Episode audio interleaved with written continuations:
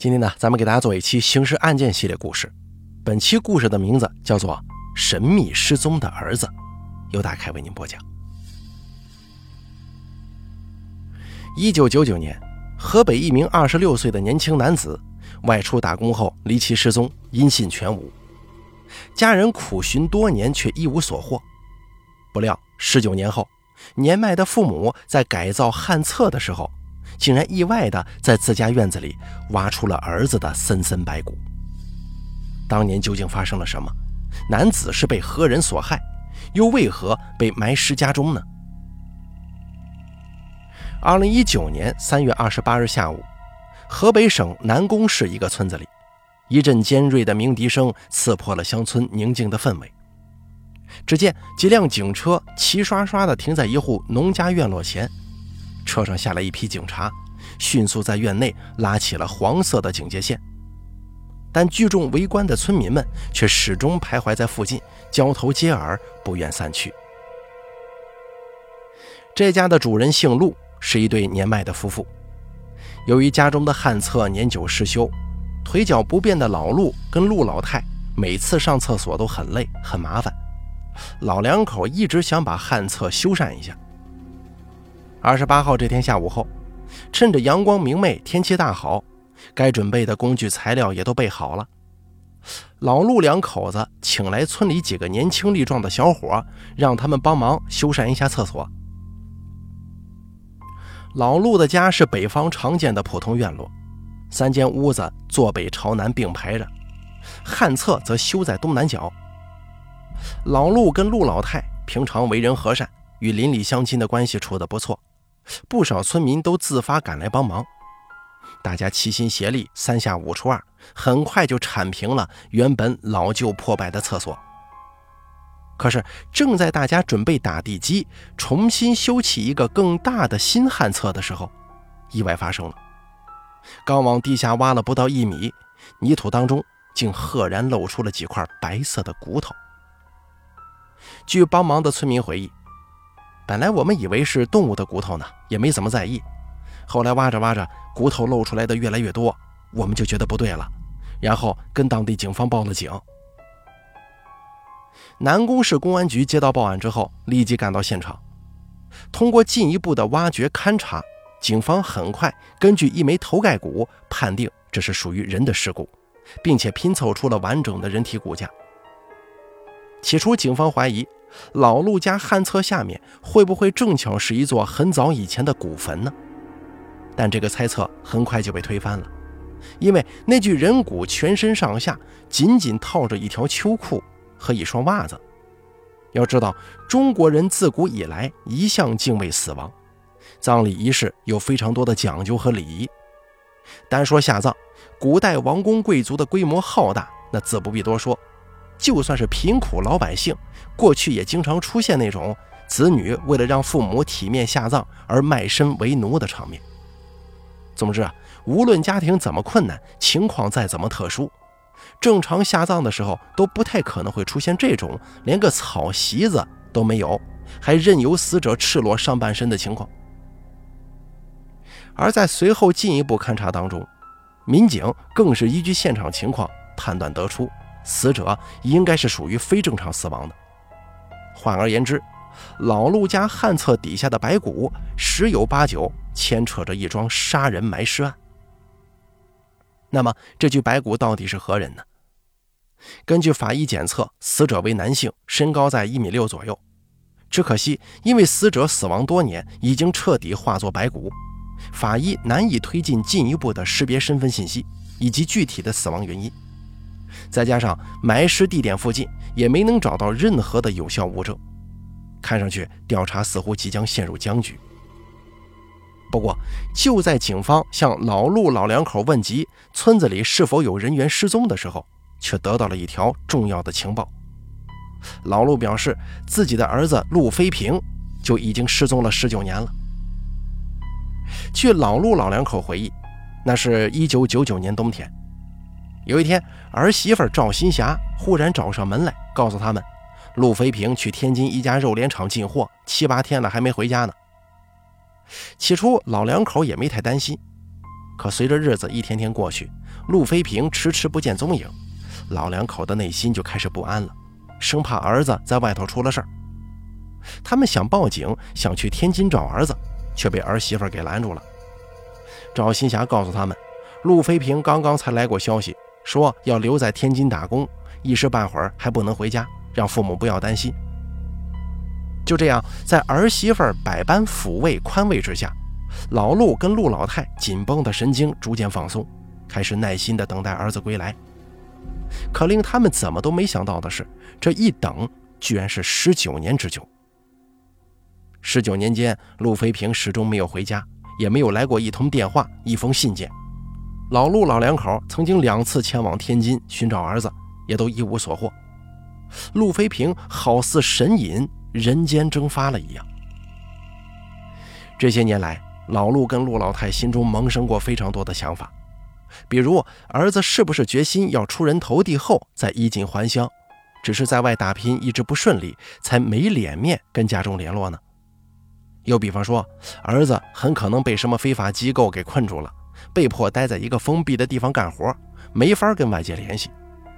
再或者，儿子会不会被外面的花花世界迷了眼，看不上这个小村子了，所以连同父母、老婆一起抛之脑后了？尽管儿子的失联让老两口伤透了心，但他们始终坚信儿子早晚都会回家的。就像陆老太所说，出去的时候他又不是小孩，又不是说十岁八岁的，家里爹娘都在，媳妇儿也娶了，咋可能不回来呀？然而，随着自家院子里那具无名白骨被挖出，老陆老两口心中猛然一跳啊！此前他们从来没产生过任何有关儿子死亡的念头，如今看到那具白骨，关于陆飞平十九年来生不见人、死不见尸的疑惑，仿佛瞬间有了答案。一个令人毛骨悚然的猜测，在所有人心中迅速成型。警方立即提取了老陆跟陆老太的 DNA，送去与白骨进行鉴定比对。果不其然，埋在老陆家旱厕下的这具白骨，正是失踪十九年的陆飞平。众所周知，无论是犯人犯案，还是警察破案中，经常会涉及一个叫做“灯下黑”的道理。直白的说，是最危险的地方就是最安全的地方。很显然，陆飞平被害埋尸案。就完美的应对了这个规律。当然了，理论归理论，杀人之后把死者埋在死者家的院子里，这个行为且不论丧心病狂的程度，但是操作难度就很难实现。为了查清陆飞平被害案的真相，南宫市警方立即在村子里展开了走访调查，深入了解陆飞平的为人处事、人际关系，尤其是他是否曾经跟谁结过仇怨。据村民们描述啊，警方得知，陆飞平失踪时年仅二十六岁。他这人呢，从小性格内向，老实本分，别说跟人产生纠纷恩怨了，甚至都很少见他跟别人急眼。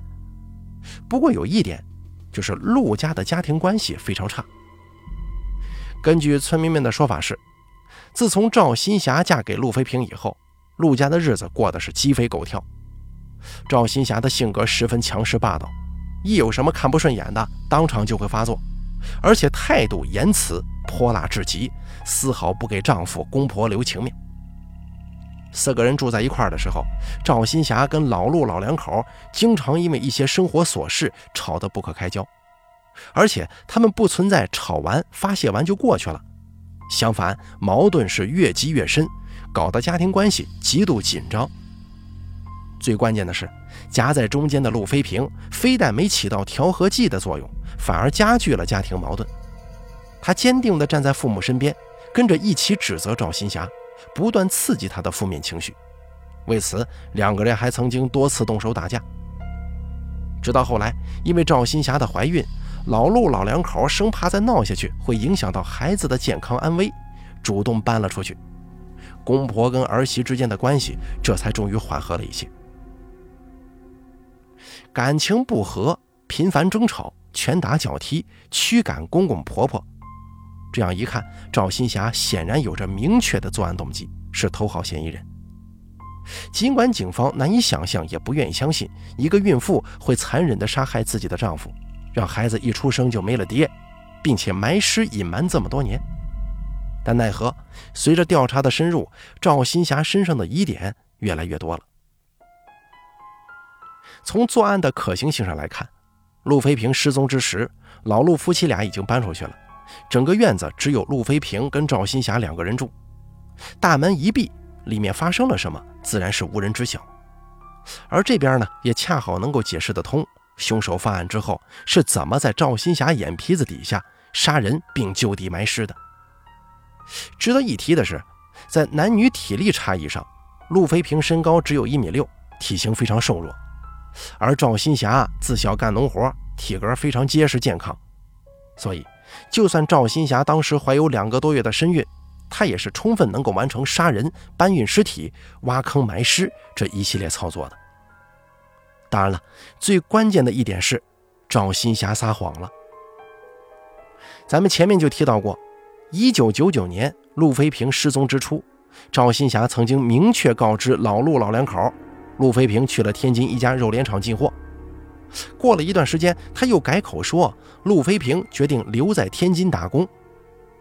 然而，经过警方的调查，赵新霞口中的那家肉联厂，早在陆飞平失踪之前的很多年前就倒闭了。既然肉联厂不存在，那么进货这个事儿自然是胡编乱造。至于后来他向公婆传达的陆飞平向自己报平安，说要留在天津打工等等情况，显然也都是他为了掩盖真相所编造的谎言。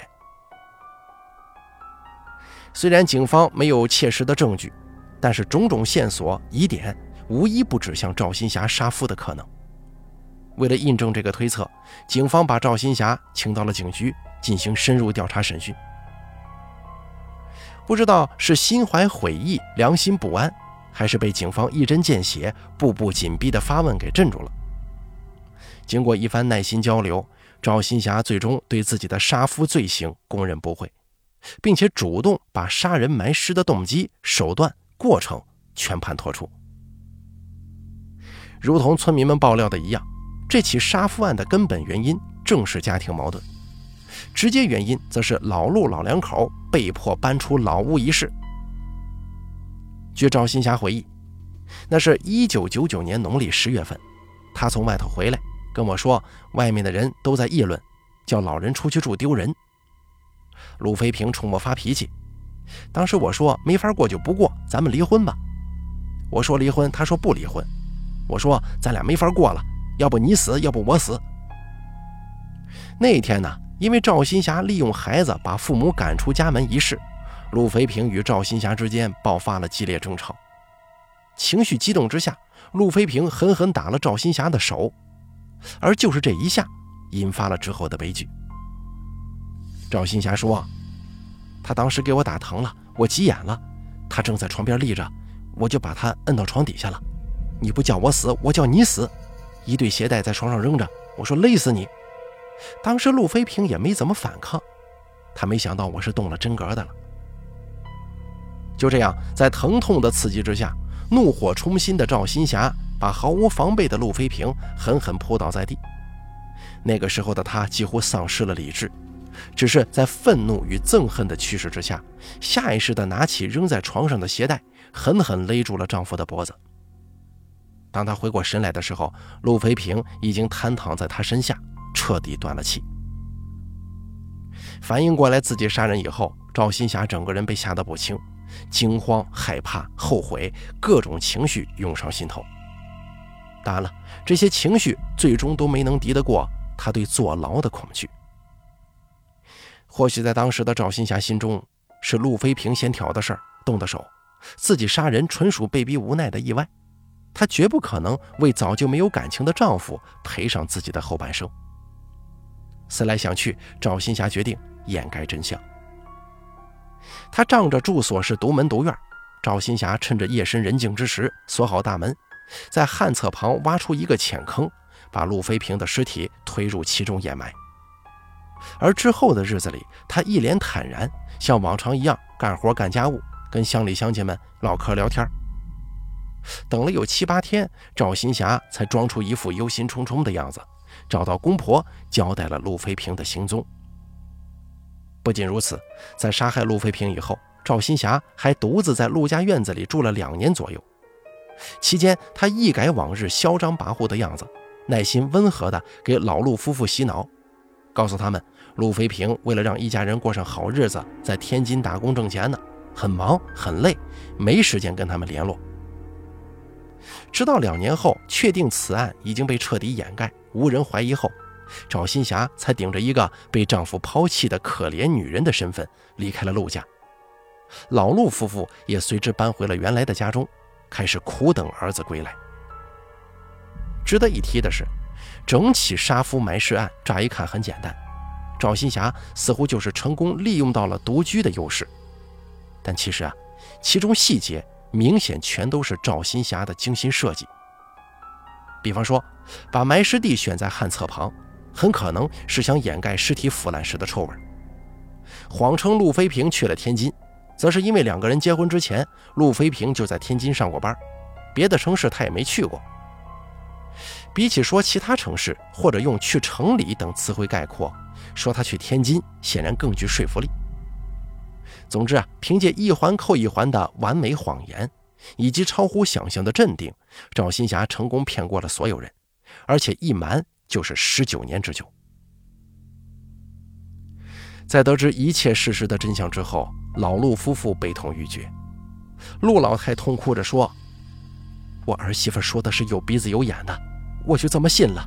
我对她一点怀疑都没有，我傻不傻呀？还不如那个时候直接跟我说。”就打死他了，害死他了。我一寻思，孩子埋在旱厕里，俺就接受不了啊。但万幸的是，天网恢恢，疏而不漏。因为一个改造旱厕的念头，老陆夫妇意外挖出了陆飞平的白骨，从而获悉儿子失踪十九年的真相，也亲眼看到了凶手被绳之以法的场面。人们都说，结婚不单单是两个人的事儿，而是两个家庭之间的事儿。不论是夫妻关系还是婆媳关系，这些都是需要每个家庭成员去认真经营的。人与人相处的时候，应该在坚守自己底线的前提之下互相包容。要知道，如果只是一味的去抱怨、指责、发泄怒火，轻则关系破裂，重则甚至会酿成跟陆家人遭遇一样的惨痛悲剧。好了，咱们本期刑事案件系列故事就说到这儿了。感谢您的收听，咱们下期再见。